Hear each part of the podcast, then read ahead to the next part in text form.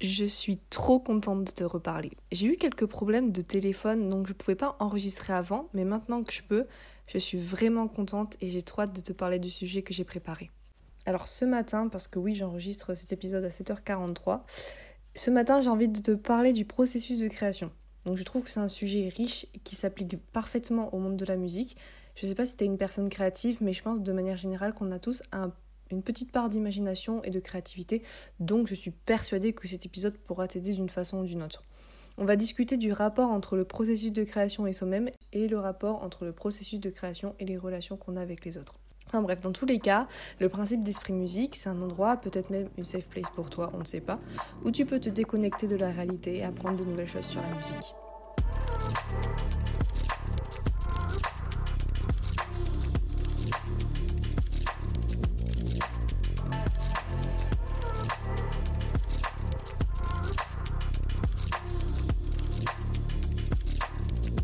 Avant toute chose, on va poser les bases.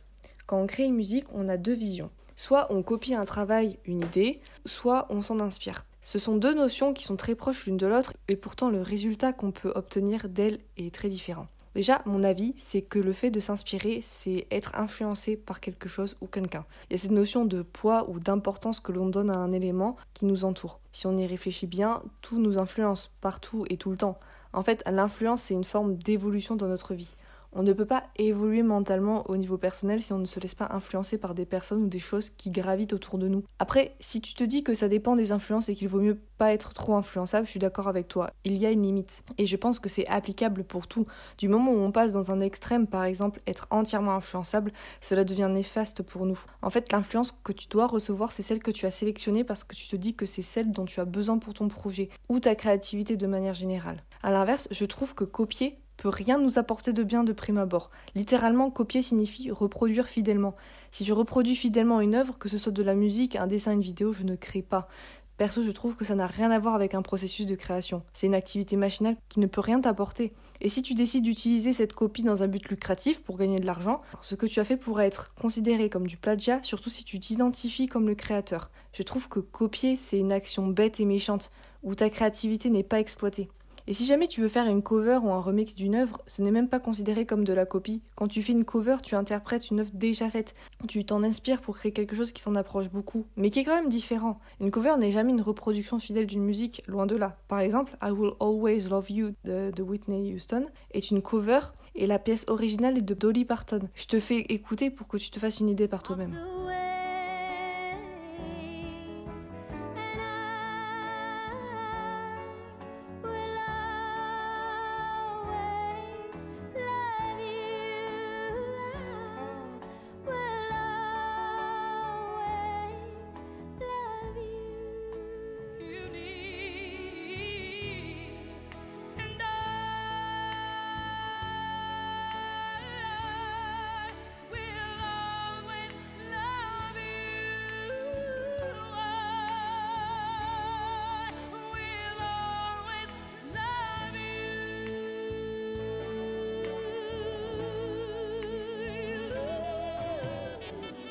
Et quand tu fais un remix, c'est exactement la même chose. Tu t'inspires de quelque chose pour créer comme un faux jumeau de la musique d'origine. Et ça s'applique aussi pour les samples ajoutés à des sons. C'est ce qui se fait de plus en plus dans, le rap. En tout cas, c'est ce que j'ai remarqué dans le rap français. Comme dans par exemple 20 Italiens de Yanis.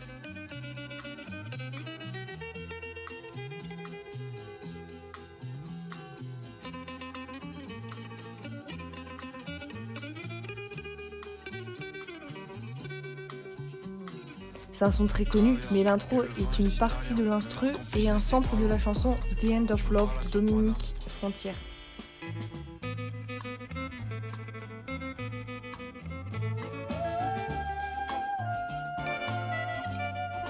Bon après, ce qui est dommage avec les covers, les remixes, les samples ou tous les autres, toutes les autres techniques de la même famille, c'est que les artistes originaux ne sont pas connus.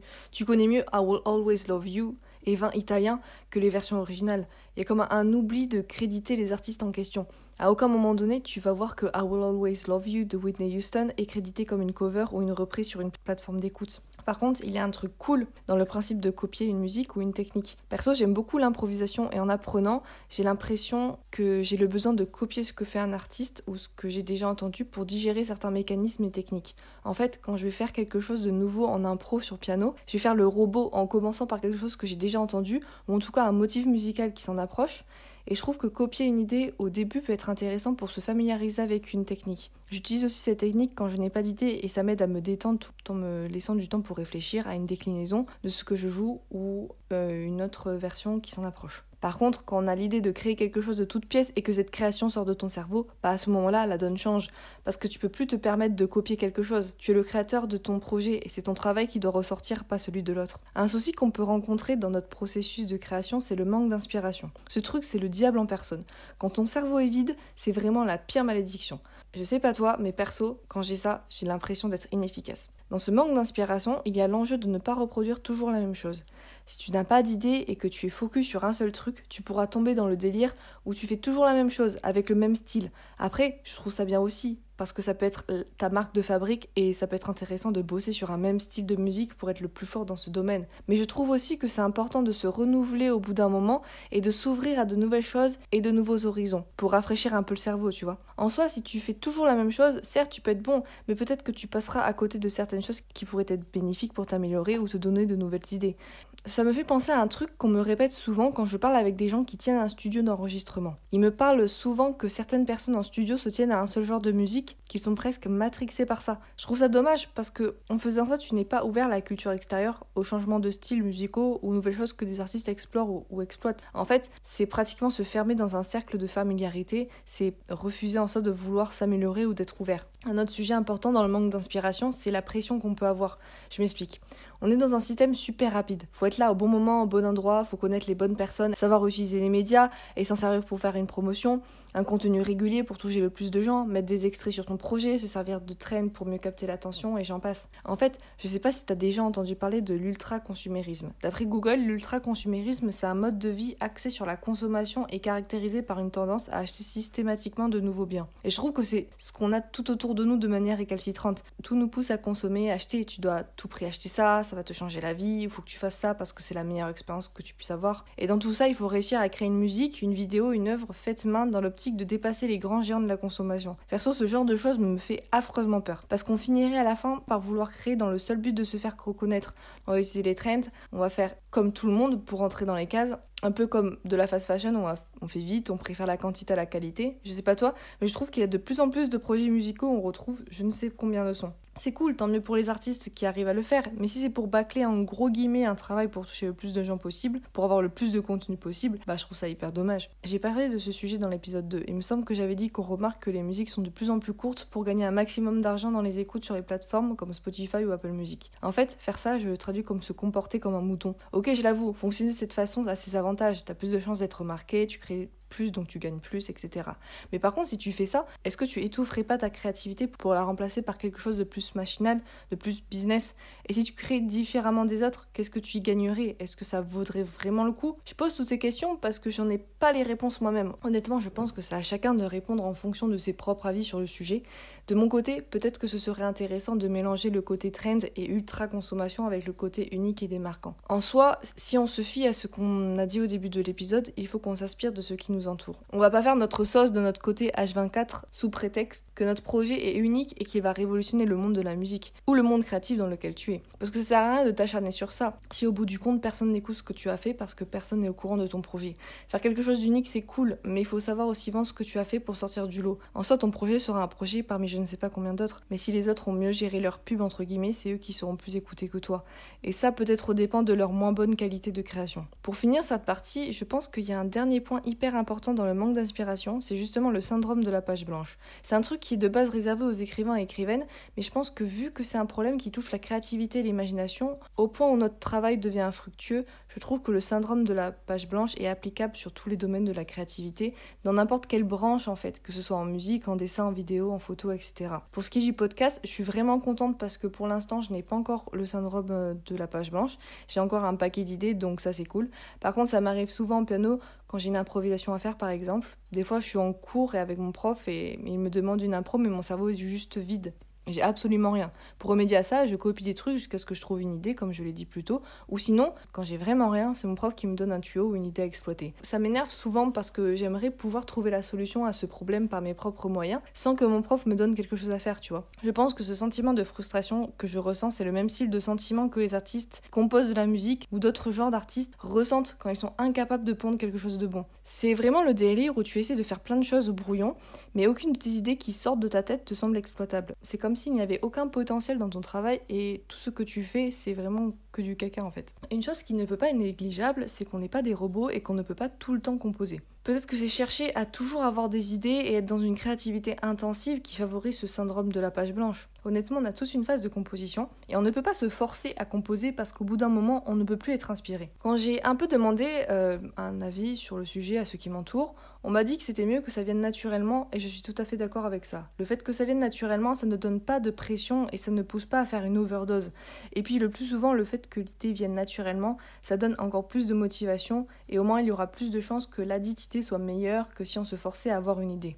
Par contre, je trouve ça dommage de devoir attendre pour être créatif. En vrai, ça devrait venir naturellement, mais on devrait aussi apporter des éléments qui favorisent notre imagination. Par exemple, si tu veux écrire un livre, lis le plus de livres que tu peux pour avoir des idées pour ta propre œuvre. Tu t'inspires alors des livres que tu lis. Et si tu veux faire une musique, écoute un paquet de sons qui t'intéressent et qui ont des sonorités qui t'intéressent et qui favorisent ton imagination. Là encore, tu t'inspires de tes écoutes. Après, je ne veux pas me prononcer sur tous les arts parce que de 1, le podcast se concentre sur la musique et de 2, le syndrome de la page blanche est différent pour chaque art qui existe, tout comme la manière d'avoir de la créativité. En demandant autour de moi, je me suis rendu compte qu'on fait de la musique de deux manières différentes. Il y a ceux qui vont construire leur son de manière organisée, ils ont tout le projet en tête et suivent le fil de création de l'intro jusqu'à l'outro. Il y en a d'autres, ils vont au feeling. Euh, ils construisent sur le tas, font d'abord les parties qui les intéressent et modifient au fur et à mesure jusqu'à ce que le projet les satisfait. Perso, je n'ai pas de préférence. Je pars du principe que du moment où que ta technique te convient, c'est que c'est la bonne et que tu dois continuer comme ça. Perso, quand je vois le nombre de projets qui défilent à la semaine, je pense que ça peut vraiment mettre une pression aux artistes. Dans le sens que si un artiste est dans une phase où il galère à composer, où il a le syndrome de la page blanche, il peut vite se demander pourquoi d'autres personnes y arrivent et pas lui. Se remettre en question, c'est bien, mais je pense qu'il faut savoir faire une pause et accepter que chacun va à son rythme. On n'est pas des robots qui carburent H24, on a tous des périodes de créativité et des fois des creux, et c'est pas grave.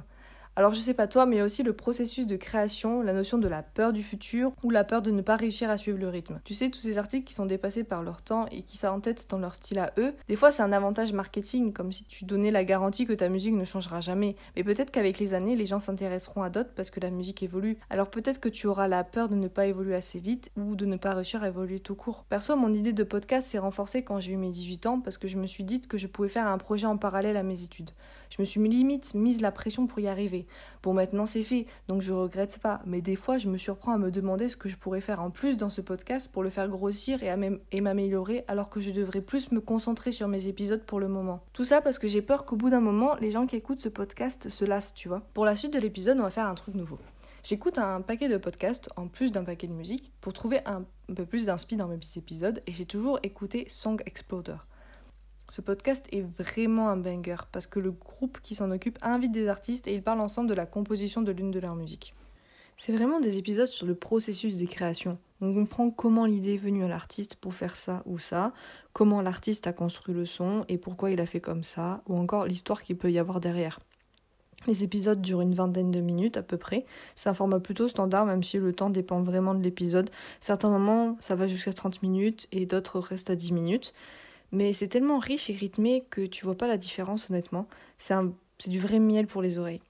Ce que je trouve ouf, c'est qu'on retrouve des artistes qu'on connaît moins, des artistes un peu plus underground, et d'autres artistes beaucoup plus connus comme Green Day, Keisha, Bakar, Madonna, Steve Reich, Daniel Elfman, Willow, euh, John Lennon, Lee Kelly, Paramore, Imagine Dragons, Billie Eilish, Deftones, Tame Impala, Denzel Curry. Bon, je vais m'arrêter là parce que ça fait beaucoup quand même la liste. Il y a un paquet d'artistes connus et pourtant, bah, ça arrive à être rythmé avec euh, des artistes moins connus et ça permet aussi de découvrir d'autres artistes et je trouve ça super.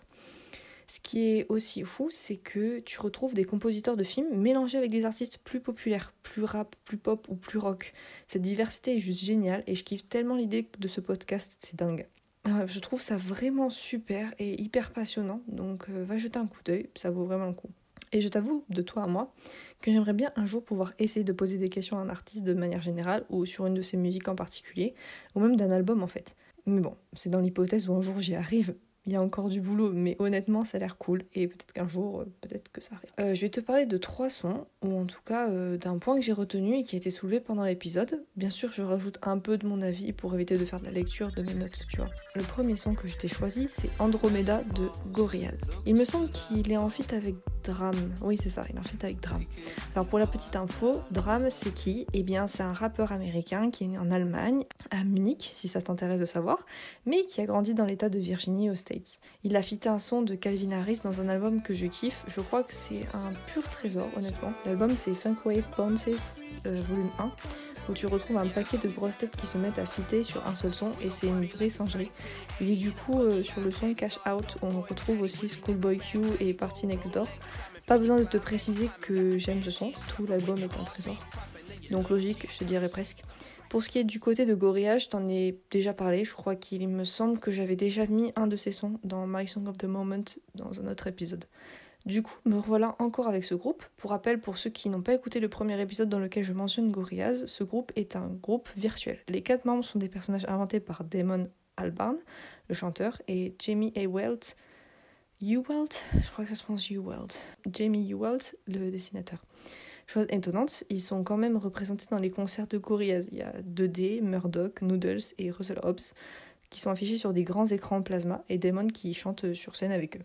Je trouve cette idée de création vraiment surprenante et complètement folle. Dans l'épisode, on apprend que Damon et Dram ont dû effacer plusieurs fois leur composition pour trouver la bonne interprétation de ce qu'ils voulaient transmettre. Dans ce genre de situation, il faut savoir effacer ce qu'on a fait, même si notre ego peut nous dire qu'il faut le garder, que ça pourrait peut-être servir plus tard. Non, enfin, en soi, quand on hésite à effacer, c'est qu'on n'a pas encore trouvé la bonne manière d'exprimer notre idée, donc en soi, c'est mieux d'effacer. Il faut aussi savoir mettre de côté une idée, de se dire que c'est un ajout pas mal à un projet, mais que ce n'est pas ce qu'on veut transmettre et que ça ne le représente pas complètement, donc on peut mettre de côté cette idée pour plus tard, pour un autre projet, ou pour le même tout en modifiant la dite idée. Ensuite, il faut aussi avoir du recul sur les choses pour ne pas être trop piqué à vivre si jamais on reçoit un conseil ou une remarque. Je suis d'accord avec toi, toutes les remarques ne sont pas intéressantes, certaines sont juste là pour critiquer, mais honnêtement, même si ce qu'on fait ne peut pas plaire à tout le monde, je me dis que cette remarque n'est pas basée sur rien. Peut-être que je pourrais en tirer quelque chose pour m'améliorer, parce qu'en soi, c'est le but.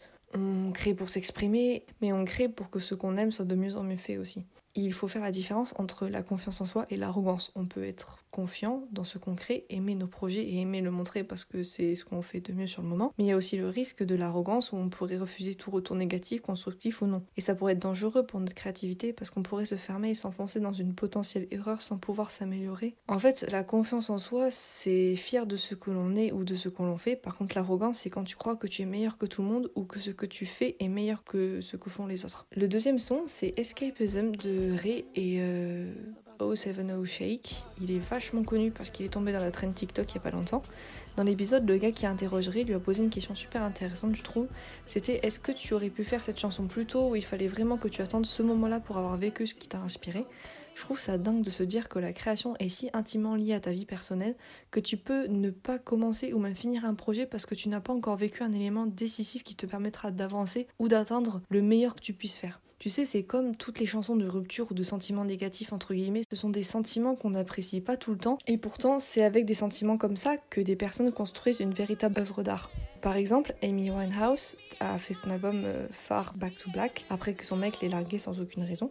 Elle était dépressive, droguée et pourtant elle a pondu une révolution de la musique. Je trouve ça horrible qu'on puisse écouter ce genre de travail en se disant que cette personne a souffert en écrivant ce son. J'écoute Amy Winehouse, j'adore cet artiste vraiment, mais ça me fait de la peine de me dire qu'il y a eu un marketing derrière la souffrance et la détresse d'une personne. Et du coup, ça m'amène à me faire la remarque que quoi que l'on crée, on donne toujours une partie de soi. On s'ouvre aux autres, on est obligé, sinon l'œuvre ne peut pas venir de nous. C'est vraiment courageux dans un sens que les artistes nous permettent d'accéder à leur intimité dans leur travail. Ils permettent à des millions de gens de savoir ce qu'ils ont sur le cœur. C'est à la fois une dimension personnelle mais aussi une dimension incroyablement vide. Pour revenir sur Amy Winehouse, tout le monde était au courant qu'elle était en dépression et qu'elle se battait contre une addiction, mais personne n'agissait pour l'aider, à part peut-être ses proches, sûrement. Pire encore, la presse se moquait d'elle, tout comme ses collègues artistes. Personnellement, j'ai du mal à me faire à l'idée que si un jour j'arrive à publier et peut-être même à vivre de mes compositions, que j'autorise des inconnus à accéder à mon cœur, entre guillemets. Pour la dernière chanson, on va prendre Paul's Dream de Hans Zimmer. Il me semble qu'on a déjà un peu parlé de ce son dans l'épisode avec Julien sur le cinéma. Allez écouter l'épisode si c'est pas déjà fait d'ailleurs. Hans Zimmer a soulevé une idée intéressante dans cet épisode. Il a dit que quand on compose, rien n'arrive dans un claquement de doigts. Il faut trouver le bon rythme, le rythme idéal en fait. Le processus de création, c'est un travail qui se fait dans le temps et qui demande des efforts. Je donne vraiment mon respect à tous les artistes qui arrivent à faire des sons de A à Z en quelques heures sans devoir revenir dessus après. Chapeau à eux parce que ça veut dire qu'ils étaient au prime de leur créativité. La composition, c'est aussi quelque chose qui peut faire partie de nous. Par exemple, Hans Zimmer peut chanter la plupart des notes qu'il fait dans sa compo. La création sort alors de nos tripes, c'est euh, le reflet de ce que l'on est. Je sais pas si tu le sais, mais la composition de cinéma, c'est un truc qui m'intéresse de fou. Aujourd'hui, j'ai l'impression que pour se faire connaître dans le milieu de la musique populaire, il faut créer des sons mainstream dans des albums et EP dans le but de toucher le plus de gens. En soi, on s'éclate dans notre composition, mais on fait aussi des concessions. Tu peux pas faire ce que tu veux en matière de musique quand tu as une voix qui est ajoutée par-dessus, surtout si la voix en question rappe sur le morceau.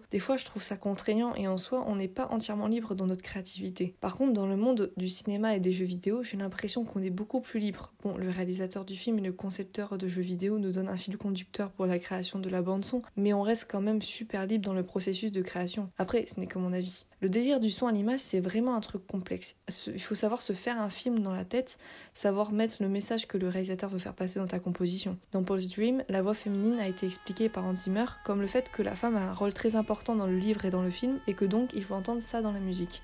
Et c'est le cas.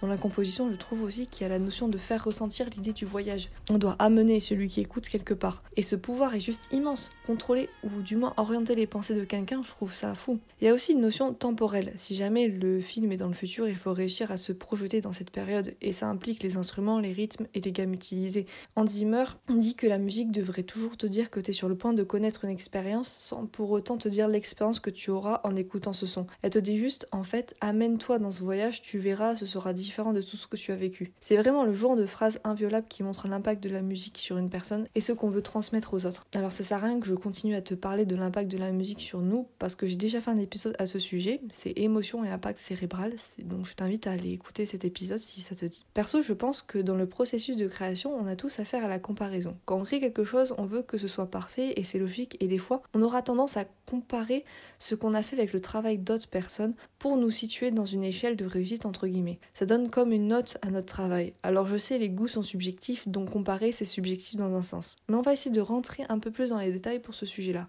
Pour cette partie, je me suis inspirée d'un épisode de podcast sur la comparaison qu'a fait Emma Chamberlain, je sais plus quand. Euh, j'ai bien aimé sa réflexion, son franc-parler et la manière dont elle a amené le sujet. La comparaison peut vraiment être néfaste. Quand on n'a pas beaucoup de confiance en soi, ça peut vachement être destructeur, surtout quand on a accès aux réseaux sociaux aussi facilement qu'aujourd'hui, parce que la communauté d'internet peut déjà vraiment être méchante et puis on sait tous que les réseaux sociaux montrent et embellissent et n'est pas toujours entièrement vrai. Quand on fait quelque chose et qu'on pense que c'est nul, notre cerveau a la capacité de et le réflexe de tout faire pour prouver ce point que effectivement ce qu'on a fait est nul. On s'enfonce dans nos pensées en fait. Alors on va commencer à comparer ce qu'on a fait avec les projets d'autres personnes sans même prendre en compte des différences non négligeables comme le contexte, les moyens financiers et le temps d'expérience. La comparaison peut aussi ruiner des moments de joie dans notre vie. Quand tu es fier de ce que tu as fait, tu vas commencer à le montrer et en parler jusqu'à ce que tu te rendes compte que quelqu'un d'autre a fait pareil. Alors tu vas comparer ton travail avec cette personne et peut-être que tu finiras par comparer ta propre valeur avec l'autre personne si tu trouves que son travail est meilleur. Résultat des courses, tu ne seras plus heureux de ton succès et tu ne seras plus fier. C'est vraiment un truc toxique la comparaison parce que ça peut jusqu'à détruire la joie de créer et ta motivation de partager ton travail. Par exemple, à titre personnel, ça m'arrive souvent de comparer mon niveau de piano avec d'autres et à chaque fois ça ne finit jamais bien. Je finis toujours par me dire que je suis plus nulle et que je devrais plus travailler, que je fais pas assez parce que cette personne a le même âge que moi et semble avoir plus de niveau que moi. À la fin, je peux des fois me dire que je suis presque nulle parce que j'ai pas réussi à être aussi forte que cette personne, tu vois. J'essaie de faire ce que je peux pour éviter ce genre de situation, mais des fois c'est plus fort que moi et franchement ça fait mal. Il faut que tu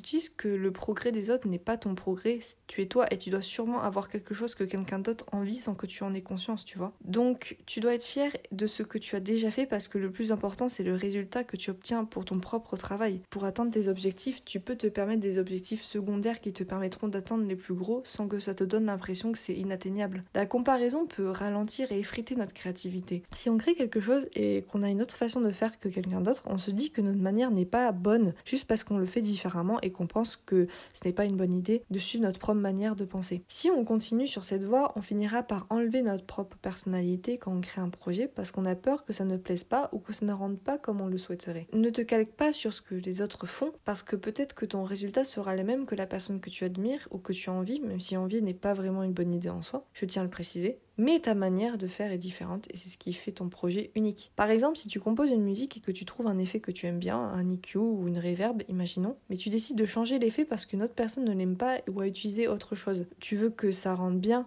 comme la compo de l'autre, alors tu auras tendance à utiliser la même technique que la personne et à laisser cet effet que tu aimais bien. Même si l'intention est louable, ce n'est vraiment pas une bonne idée parce que ça t'empêche ta créativité et ta vision des choses de s'exprimer. Et du coup, tu ne fais pas les erreurs que tu devrais faire pour t'améliorer. Tu n'apprends pas, tu te contentes de copier, tu ne t'inspires pas, tu te contentes de copier. Tu vois ce que je veux dire? Même si tu te trompes, et c'est normal de se tromper, tu auras fait l'erreur et ce ne sera que du bon en soi. Si tu copies juste une technique bêtement, un, elle ne t'ira peut-être pas et tu te forceras, ce qui écrasera ta joie à composer cette chanson et deux, tu seras sûrement déçu parce que le résultat ne sera certainement pas le même que la personne en question. Et c'est logique parce que vous êtes deux personnes différentes avec deux visions des choses différentes. Et il ne faut pas oublier que l'artiste que tu trouves super forte en composition n'a sûrement pas piqué une technique de composition à notre artiste, il s'en est peut-être inspiré, mais il ou elle a décidé de faire ses propres expériences jusqu'à trouver son idée. Et donc ce serait logique que toi, tu doives faire pareil aussi. On doit aussi faire attention quand on décide de se comparer avec nous-mêmes. Je m'explique. Quand on réfléchit à comment on était avant et qu'on décide de se comparer, de voir si on est on s'est amélioré ou pas, c'est cool. Mais il faut être gentil avec soi-même. Il y a une traîne qui est passée il y a pas longtemps, c'est la théorie des poupées russes où imaginons tu as 20 ans mais aussi 17, 14, 10, 6, 4, etc.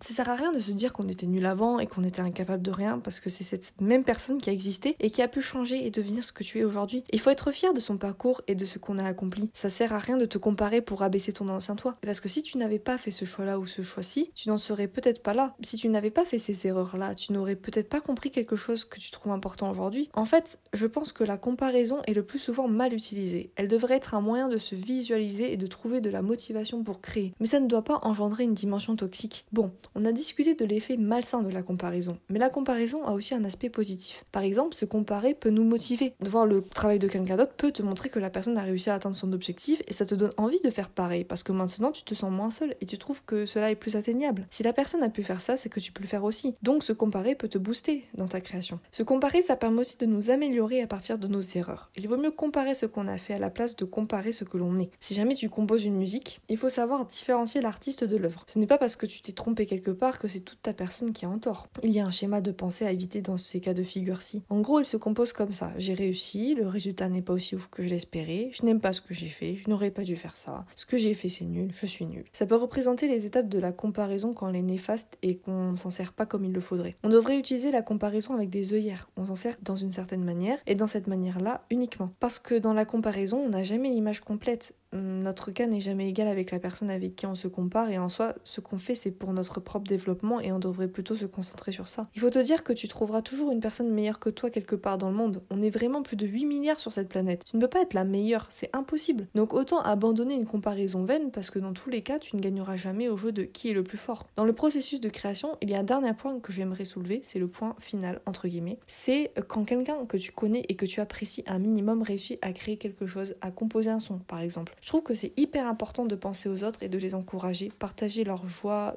de la victoire. Dis-toi que c'est pas parce que quelqu'un d'autre de plus ou moins proche goûte au succès que tu es éclaté et que ce que tu fais est éclaté. Sois contente avec cette personne, c'est important parce que peut-être qu'elle pense la même chose que toi, peut-être qu'elle pense qu'elle est nulle aussi, tu vois. Peut-être qu'elle se compare à d'autres, peut-être qu'elle se compare à toi, qui sait, et qu'elle se dit qu'elle aurait pu faire mieux. Ce que les autres montrent d'eux le plus souvent, c'est que des artifices et rien d'autre, histoire de se protéger ou de se montrer fort. Tu sais pas vraiment ce qui se cache derrière eux ou ce qu'ils pensent vraiment de leur travail, ou juste ce qu'ils pensent d'eux. Et si tu es capable de te réjouir du succès des autres, il n'y a aucune raison que tu ne puisses pas te réjouir de ton propre travail, ou juste que tu sois contente d'être toi-même dans ce que tu fais et ce que tu es.